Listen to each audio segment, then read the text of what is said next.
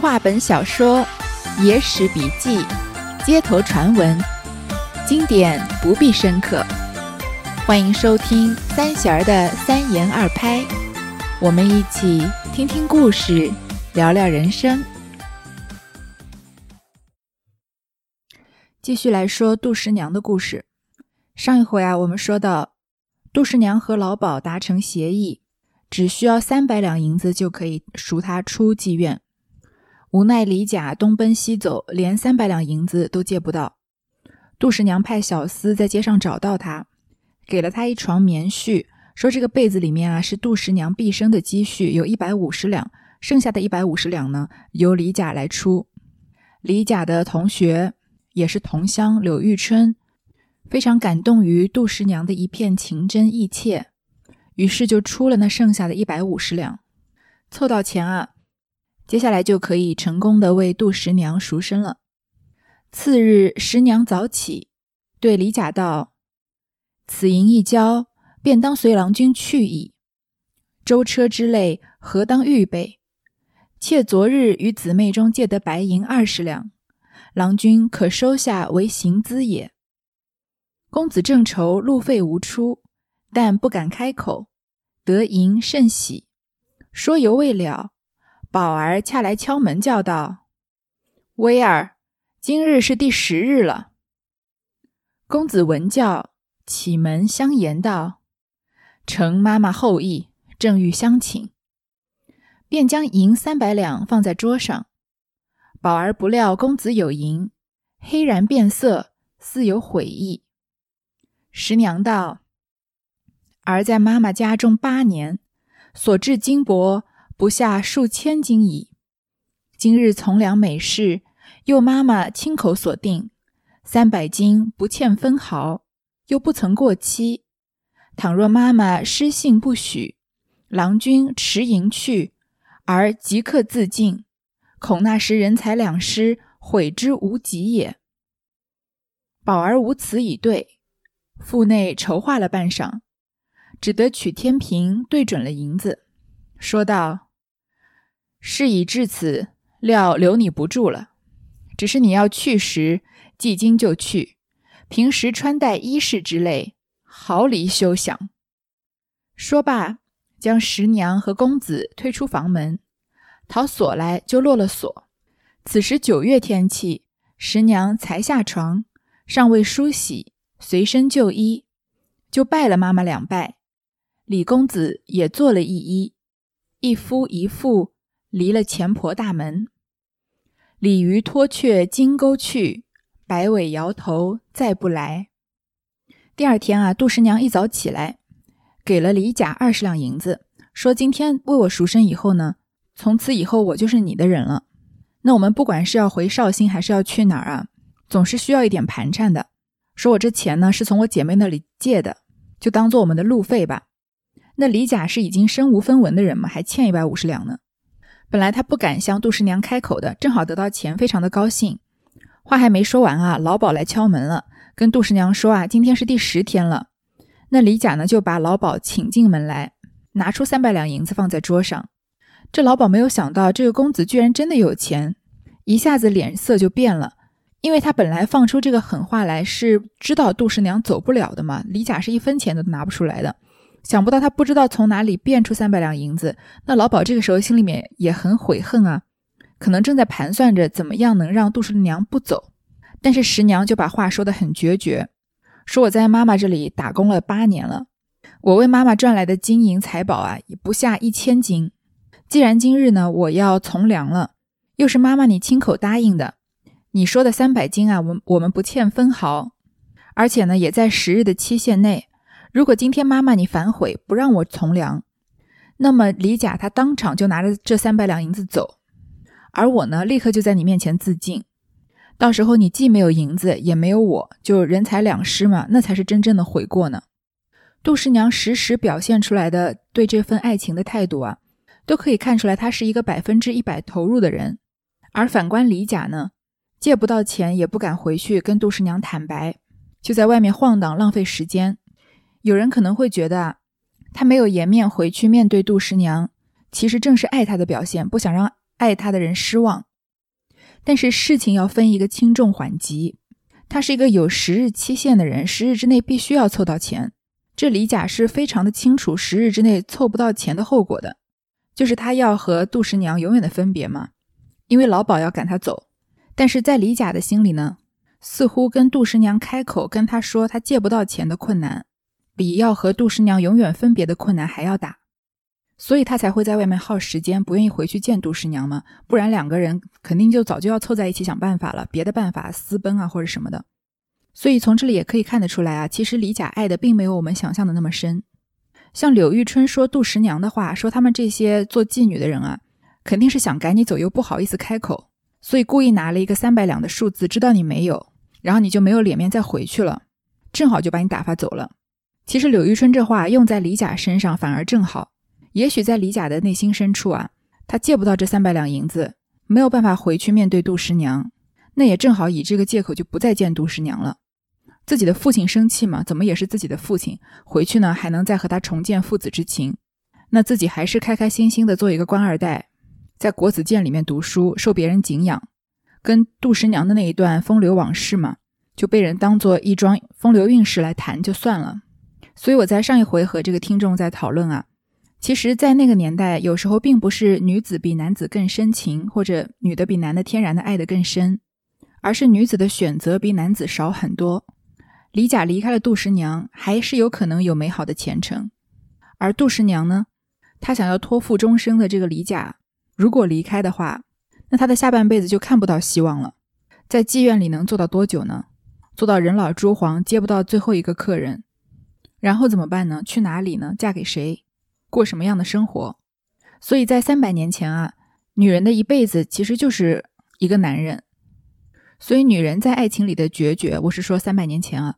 有一部分原因是，他们除了爱情没有别的选择。这会儿的杜十娘也是，她即刻就要自尽，为了离开青楼啊，连生命都可以不要。其实另一方面呢，如果她不离开青楼，那她剩下的时间啊，其实也就一眼能看得到头了。好，老鸨没有话回答他，在心里面想了半天，最后没办法，只好用天平量了银子，果然是三百两。然后呢，他还要榨干杜十娘身上最后一点点油水。说，既然已经这样啊，那我留不住你了。但是你人要走就走，你身上所有的穿戴首饰啊，一点点都不要想拿走。说着呢，直接就把公子和十娘推出房门，把锁就落了。那十娘就再也不能回自己的房间了。这个时候是九月的天气，十娘才刚下床，还没来得及梳洗，就穿了一件随身的旧衣，就这么呢拜了妈妈两拜，李公子也做了一揖。虽然他们平常称他为称老鸨为妈妈。但其实当然没有什么母女之情了，这个老鸨只想用着他们赚钱嘛。虽然没有母女之情啊，但相处久了也会生出一些莫名其妙的情分。毕竟你叫这个人妈妈也叫了八年嘛。有一些沦落青楼的妓女啊，如果没有这个老鸨收留的话，也可能早就饿死冻死了。所以这个杜十娘，你看她的姿态，她穿着旧衣还没梳洗，就这么拜了妈妈两拜。从此以后呢，就和这个妈妈诀别了，也和她的上半生，和她青楼里面的辉煌的过去诀别了。而且这个场景啊，因为发生在李甲面前，所以李甲就更有可能相信杜十娘身上是没有钱的，因为他才把三百两交给老鸨，老鸨就把反手就把门锁了，不让他们再回去。杜十娘就穿着旧衣，身上钗环首饰什么都没有，谁能想到她身上还能有个百宝箱呢？所以李公子沉迷的这个杜十娘啊，是京城当中达官显贵散尽千金求见一面而不得的杜十娘，而和他私奔他将要娶的这个杜十娘呢，是只穿着一身旧衣，身无分文，身上没有一点珠宝首饰的杜十娘。人还是同一个人，但是你仔细琢磨琢磨李甲的心境啊，一定是有一些变化的。最后，冯梦龙说了两句诗：“鲤鱼脱却金钩去。”摆尾摇头再不来，其实这个金钩啊，来形容杜十娘的人生是很贴切的吧？杜十娘在青楼里面，就好像是被一个鱼钩勾住的鲤鱼一样，她看上去很美、很耀眼、很华丽，但它没有一点点的自由。它是一个咬住钩的鱼，它虽然咬住这个钩啊，但是这个钩子还是个金钩，用金子做成的。这个金钩啊，是金钱，是名望。是好像被很多人同时爱着的那种虚荣心，但它更是智库，是个无底洞，是一个让人越陷越深的泥潭。所以今天这个鲤鱼啊，脱离了这个金钩，它摆尾摇头，重获自由，就再也不会回来咬钩子了。公子叫十娘且住片时，我去换个小轿抬你，全往柳荣清寓所去，再做道理。十娘道：“院中住姊妹平息相候，礼仪话别，况前日又承他借贷路费，不可不宜谢也。”乃同公子到客姊妹处谢别，姊妹中唯谢月娘、徐素素与杜家相近，尤与十娘亲厚。十娘先到谢月朗家，月朗见十娘突骑旧山，惊问其故。十娘备述来因，又引李甲相见。十娘指月朗道：“前日露资是此位姐姐所带，郎君可致谢。”李甲连连作揖，月朗便叫十娘梳洗，一面去请徐素素来家相会。十娘梳洗已毕，谢徐二美人各出所有：翠钿金串、瑶簪宝耳、锦绣花裙、鸾带绣履，把杜十娘装扮得焕然一新。备酒做庆贺筵席，便请院中姊妹，凡十娘相候者。无不避及，都与他夫妇把盏称喜，吹弹歌舞，各逞其长，勿要尽欢。只饮至夜分，十娘向众姊妹一一称谢。众姊妹道：“十姐为风流领袖，今从郎君去，我等相见无日，何日长行？姊妹们尚当奉送。”月朗道。后有定期，小妹当来相报。但阿姐千里仙关，同郎君远去，囊妾萧条，曾无约束。此乃吾等之事，当相与共谋之，勿令姐有穷途之虑也。众姊妹各围围而散。这个李甲叫杜十娘等一等，他去找个小轿。把杜十娘呢抬去柳玉春的寓所，大家一起商量商量，接下来怎么办？再做道理。这个杜十娘说啊，平常这个妓院里面的姊妹呢，跟我关系都很好。现在既然我要走啊，不能一声不响的就走。而且之前啊，他们又借了我路费，我一定要一一的去答谢他们才行。就让公子啊跟他一起去跟哥哥姐妹道别。那这个青楼里面的众姊妹中呢，谢月娘和徐素素平常跟杜十娘关系尤为亲厚。所以十娘啊，就先到了这个谢月朗家。那杜十娘本名叫杜薇嘛，谢月朗、谢月娘本名叫谢月朗。这个月朗呢，看到杜十娘秃髻旧衫，就头发盘了一个发髻，但是没有什么发簪、珠环之类的东西，衣服也穿的是旧的，就问他为什么。十娘就告诉他，他要和李甲离开这个妓院了。然后呢，又跟李甲说，之前的二十两银子啊，就是这位姐姐所带的，郎君可以跟这姐姐致谢。李甲就对着。谢月娘作揖，月娘呢就让十娘梳洗，然后又去请了另一个姐妹徐素素来家里相会。十娘梳洗完以后啊，谢月娘和徐素素拿出自己的钗环和衣裙给杜十娘装扮上，而且呢还备了酒席做庆贺的筵席。月朗呢还把卧房让出来，让李甲和杜威在那里过夜，就好像把它当做是杜十娘和李甲的大婚之夜一样。第二天呢又大排筵席。而且把院里面其他的姐妹全部都请来了。平常只要跟杜十娘关系不错的，都来敬他们夫妇一杯酒。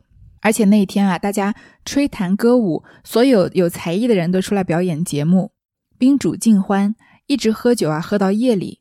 十娘向众姊妹啊一一称谢。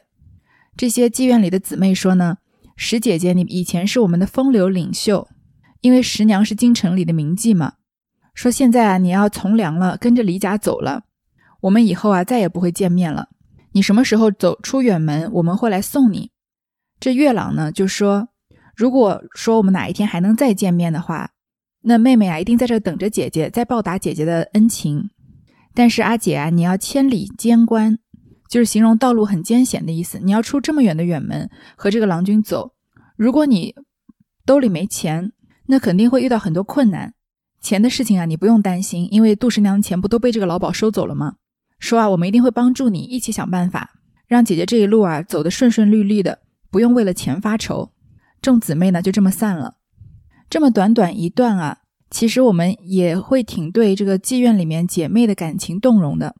即使在当今这个社会上，只要有超过一名的女性存在于某个空间里面，常常就会被人脑补出一出类似于宫心计的戏码，好像女人天然之间啊就是喜欢互相争斗。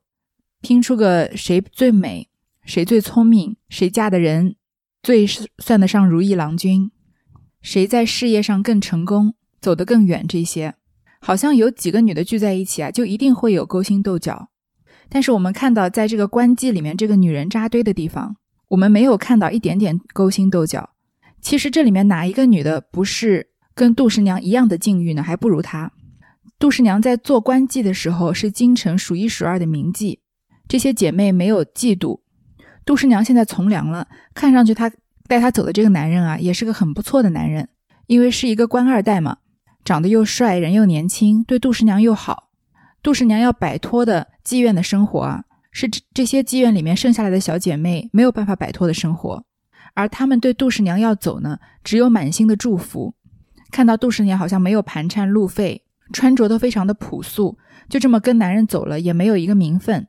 这些小姐妹呢，就拿出自己的钗环、首饰、衣裙，帮杜十娘装扮，凑了盘缠，让杜十娘一路上啊不需要为钱发愁，甚至借出自己的房间给他们当新房，自己出钱摆酒席，有才艺的人表演才艺，把那天啊当做他们的大婚之夜。每一个人对杜十娘都是诚心的祝福和热心的帮助。其实啊，一群女人聚在一起和一群男人聚在一起，并没有什么两样。你在人群里总是会有你自己喜欢的人和你自己看不惯的人。如果还想当然或偏执的认为啊，女人多的地方是非一定多，那其实是你自己的思想狭隘了。再给大家说一个故事，是中国明朝的时候，跟这个杜十娘的故事是一样的朝代，但是比杜十娘早了早了个几百年吧。是在明宪宗登皇位的时候。明宪宗啊，他两岁的时候就成为大明朝的皇太子了。但是这个小太子呢，从小就无父无母，无人关怀，感情上唯一的寄托啊，是当时大他十七岁的侍女，叫万贞儿。这个万贞儿在深宫中一路的陪着小皇子长大，慢慢的随着小皇子长大成人，两个人之间呢，也产生了一种莫名的情愫。好像对于明宪宗而言啊，这个大自己十七岁的侍女，并不是母亲或者是仆人，而是生命中很重要的一个女人了。即使在现在社会啊，一个男人娶一个大自己十七岁的女人，还是要承受一些异样的目光和社会的压力。那何况在三百多年前，或者不是不止三百年前了，这是五百多年前了的明这个明神明宪宗的时候呢？所以当时老皇帝去世，明宪宗继位的时候啊，他不顾众人的阻挠和嘲笑，把这个大自己十七岁的万贞儿立为贵妃。但是由于万贞儿年事已高，再加上她身体不好，给皇帝生下一个小皇子之后呢，就再也无所出了。不幸的是，她生的这个小皇子啊，出生仅两年就夭折了。所以当时啊，万贞儿她的性情大变，大变，变成了一个非常狠毒的人。为了留住皇帝，也为了保护他手中的权力。但凡皇帝未出世的孩子啊，都被万贞儿一一毁掉，都死在他的手里。那后宫中呢，由于万贵妃势力太大，只手遮天，年近半百的明宪宗啊，一直没有子嗣。而明宪宗呢，对万贵妃的感情又非常的不一般，所以他也不允许别人质疑万贵妃导致他没有子嗣的这个事实。这个时候，他身边一直陪伴他的一个默默无闻的太监叫张敏，突然跟明宪宗。说出了一个实情，他哭着跟皇帝说啊，其实，在几年前，明宪宗在宠幸一位宫女的时候，那位宫女呢，曾经为他诞生诞过一个孩子。不过，因为万贵妃的势力太大，这个小皇子一直隐瞒在深宫之中。因为小皇子的身份实在是太过敏感，万贵妃曾经几次三番的派人来查，是不是真的有一个小孩藏在这里。但是在深宫之中啊，那些太监宫女日常靠节省一点点口粮或者银钱，保护这个小皇子一路的存活了下来，而且躲过了所有这个万万贵妃的纠缠呃追查。那太监张敏呢，出于对大明王朝的忠诚，就宁肯抱着被万贵妃杀头的危险，这几年啊，好几次都带着这个小皇子东躲西藏。这个小皇子呢，后来就成为了，呃，明孝宗。他曾经创下过弘治中兴。在小皇子认祖归宗后啊，不久，替小皇子遮掩身份的张敏也遭到了万贵妃的毒手，被逼他吞金自杀，用自己的一条性命换来了大明王朝一位英明的统治者。在这个那个时候风雨飘摇的乱世里面，延续了这个朝代后来又几百年的寿命。为什么突然说这个故事呢？因为这个故事带给我的震撼和我看到这个杜十娘要离开妓院以后，她的小姐妹们帮她办婚礼的感受非常的相近。不管是妓女还是太监，他们的身份啊，在大多数人来看都是很看不起的人。妓女靠卖笑或者是出卖自己的身体赚钱，太监呢常年在宫中伺候，被人视为是男不男女不女的阴阳人。但是从这些所谓身份很低微的人身上啊。你忽然看到的人性的光辉，就让人觉得特别特别的震撼。一个太监在宫中能够自保，顺利的过完一辈子是最重要的。但是这个叫张敏的太监太监呢，选择了保护一个小孩子，不受后宫势力的摧残。你想想看，要在深宫里面养大一个孩子是有多么大的困难，不管是孩子的吃穿用度，还是他的成长教育，而且还有这个万贵妃这么大滔天势力的人时时刻刻的追查。张敏是要面对多大的困难，熬过多少个吓破胆的时刻，还要受过多少同样是深宫中太监和宫女的帮助，才能把这个小皇子养大？甚至他最后还为了这个孩子牺牺牲了自己的性命。这不是他的分内之事，但是他去做了，这就是人性的闪光点。在青楼妓院里面的女孩子们，以前那个万千宠爱于一身的杜十娘要走了，终于可能有他们能出头的机会了。而且他走的时候还很狼狈。以前啊，不知道杜十娘从他们身手上抢走了多少客户。现在他挥一挥衣袖就走，潇潇洒洒的，还找到一个好男人。他们没有嫉妒的发疯，而是想着怎么帮杜十娘筹钱，怎么给她一个难忘的婚礼。这也是人性的闪光点。有的时候啊，社会上发生的新闻事件，会让我们被人性的恶震慑住，对这个社会啊产生害怕、焦虑种种样负面的情绪。但是最让我们动容的，永远都是人性里面的善良。就像在处处是眼线的后宫，有一群太监和宫女用生命保护了大明王朝的子嗣；就像在下九流的妓院，那群平常靠讨好男人、卖笑为生的女孩子，展现了女孩子之间的友情和女人和女人之间可以相互支持、互相作为后盾的很温柔又很强悍的力量。这段是我在《杜十娘》里面最喜欢的一个段落。虽然它跟怒沉百宝箱没有任何的关系，但是每次读起来啊，心上都会好像被很柔软的羽毛轻轻刷过一下，看这个世界啊，都会觉得温柔一点。是晚，公子和十娘人宿谢家，至五谷。十娘对公子道：“吾等此去何处安身？郎君亦曾计已有定着否？”公子道：“老妇盛怒之下。”若知取计而归，必然加以不堪，反致相累。辗转寻思，尚未有万全之策。十娘道：“父子天性，岂能终绝？既然仓促难犯，不若与郎君于苏杭圣地全作伏居。郎君先回，求亲友于尊大人面前劝解和顺，然后携妾于归，彼此安妥。”公子道：“此言甚当。”这天晚上啊，杜十娘和李甲仍然住在谢月朗的房子。到五更天又快亮的时候啊，十娘就跟公子说：“我们这次一走，该去哪里安身呢？郎君，你是不是有计划呢？”这李甲有什么计划？他一直都是被人推着走的，说要赎身啊，也都是杜十娘做主的，钱也都是杜十娘凑的，和柳玉春借的。老鸨要反悔啊，没看到他有任何表示，是杜十娘以死相逼的。所以他哪能对未来有什么计划呢？他就说啊，我的父亲是盛怒的，如果知道啊我娶了一个妓女儿回家，那他的怒气啊一定是更加的高涨。最后这个事情啊一定没有什么好结果。我想了好久，暂时还没有什么办法。这杜十娘说啊，但是毕竟是父子嘛，你们两个血脉相连，也不可能就绝了父子关系。既然一时之间你不知道有什么办法，不如呢，我们就在苏杭的地方啊，全做福居，就一路游览一番，短暂的住一阵，然后呢，你先回家回绍兴，求你的亲友啊，在你的父亲面前帮着劝一劝，顺顺他的气，然后呢，你再带我一起回去，也许你父亲就气消了，愿意接受我了。这李甲就同意了。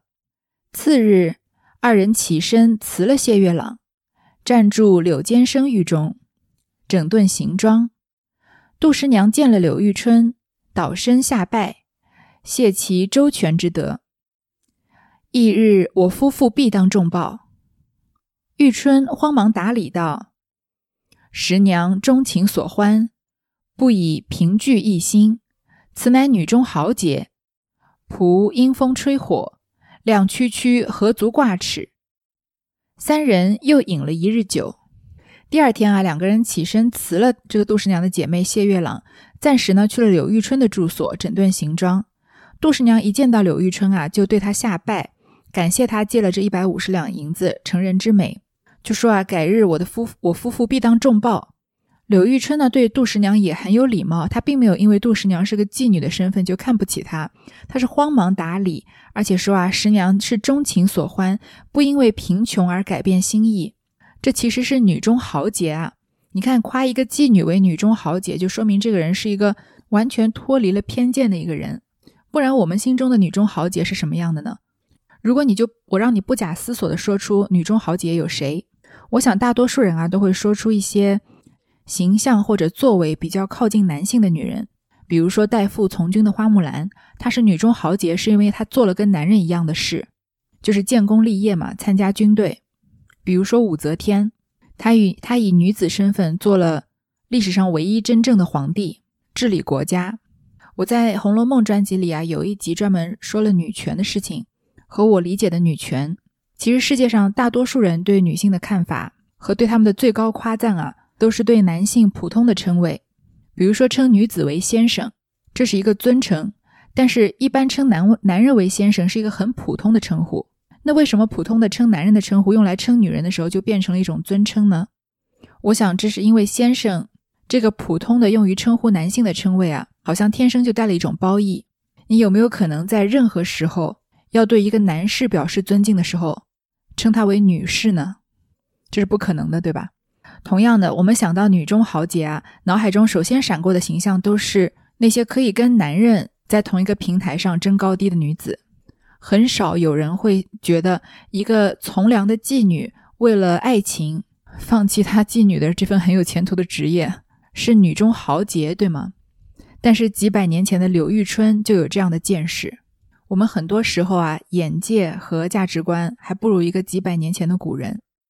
柳玉春还自谦啊，说我借你钱嘛，只不过是阴风吹火，就只是锦上添花的事情而已，何足挂齿呢？三个人又喝了一天的酒。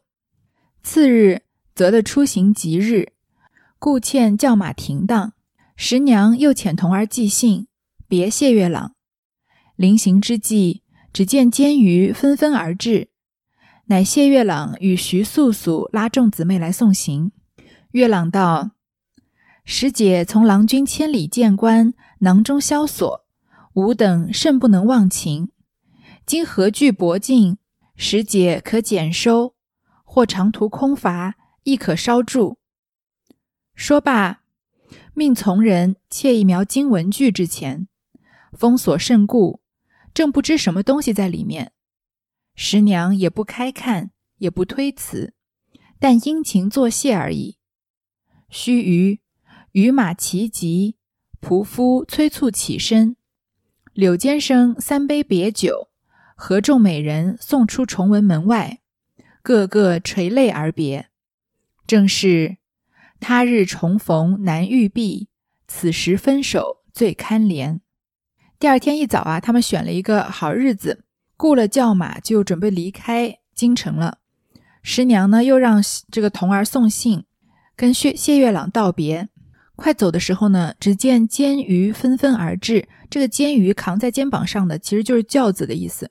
这个十娘的姊妹啊，都坐着轿子来了。以这个谢月朗和徐素素为首来为杜十娘送行。这月朗就说呢：“十姐，你要和李甲从此啊长途跋涉，而囊中萧索，这个口袋里又没什么钱，我们觉得很过意不去，所以凑了一些盘缠给你，十姐可以减收。如果长途空乏缺钱的时候，也许这里面的钱啊可以帮到你们一点点。说着呢，就让旁边的人拿了一个描金的文具到面前，其实就是一个盒子的意思。而且这盒子呢锁得很牢固，也不知道里面是什么东西。十娘也没打开看，也没有推辞，就只是感谢她的姐妹们。这个描金文具啊，在后面有非常重要的戏份，它就是杜十娘怒沉百宝箱的百宝箱了。过了一会儿呢，车马都到齐了，这个仆夫啊催促着要走了。柳玉春呢就跟他们喝了三杯临别酒，和其他的这个美人们，就是杜十娘在妓院里面的姐妹们。送他们出门外，各自啊垂泪而别。他日重逢难遇避，此时分手最堪怜。以后杜十娘还能不能和这些姐妹们再见，是一个很难预料的事情了。所以这个时候的分手啊，才最让人觉得感慨。就这样啊，十九岁的京城名妓杜十娘和她的辉煌的过去挥手告别，只带着这个姐妹们给她的这个描金文具。